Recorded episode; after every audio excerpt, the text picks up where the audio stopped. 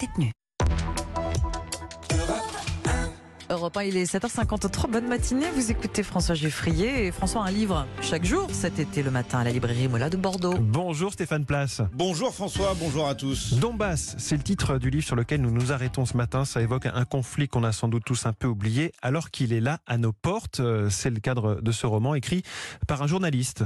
Une enquête sur une ligne de front, le Donbass. C'est là, dans cette région minière, que se déroule cette intrigue dans l'est de l'Ukraine face aux séparatistes de Donetsk, sous l'influence de la puissante Russie voisine. Une guerre qui a déjà fait des milliers de morts, des maisons soufflées par les explosions, les coups de canon qui résonnent et auxquels les habitants ont presque fini par s'habituer. Bref, une poudrière qui ne justifie en rien l'assassinat d'un enfant.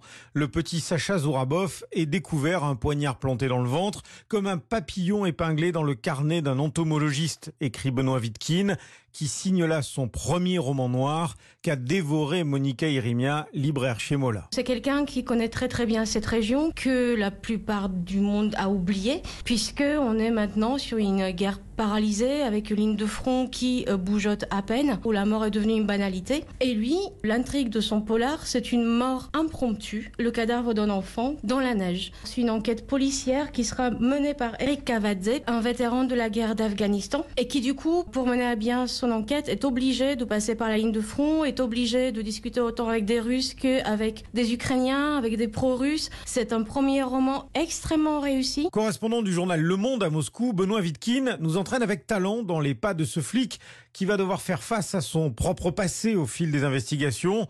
Une histoire imaginée par le grand reporter devenu romancier. J'ai couvert ce conflit comme journaliste pendant six ans. Pendant deux années, en 2014-2015, au moment où il démarre et au moment où il est euh, militairement chaud, là j'y ai été beaucoup, beaucoup, ensuite un peu moins, mais je continue à y aller régulièrement. Et c'est quelque chose qui m'a euh, assez profondément marqué. Et donc c'était un besoin assez personnel de m'exprimer d'une autre manière. Je vais prendre un exemple très simple. Quand on va voir sur le terrain des gens qui sont dans cette région de l'Est de l'Ukraine, on peut leur parler plein de choses, on peut même écrire sur euh, leur histoire personnelle. Mais on est là avant tout pour s'intéresser à ceux qu'ils vivent dans cette guerre. Sauf qu'en réalité, moi, ça me passionnait de me rendre compte que cette guerre n'était souvent qu'un choc supplémentaire pour des gens qui en ont vécu beaucoup. Et ça, la fiction permet de le montrer beaucoup mieux, de s'intéresser à ce que tous ces chocs produisent sur la psychologie d'un homme ou d'une femme. Et la fiction permet aussi de bousculer ces personnages, en plus artificiellement, on va dire. Avec des rebondissements qui vous tiendront en haleine jusqu'à la dernière page dans cette zone de conflit où les petits trafics perdurent au milieu des bombardements et où il vaut mieux se méfier des évidences. Merci Stéphane Place. Le livre du jour, c'est avec la librairie Mola de Bordeaux.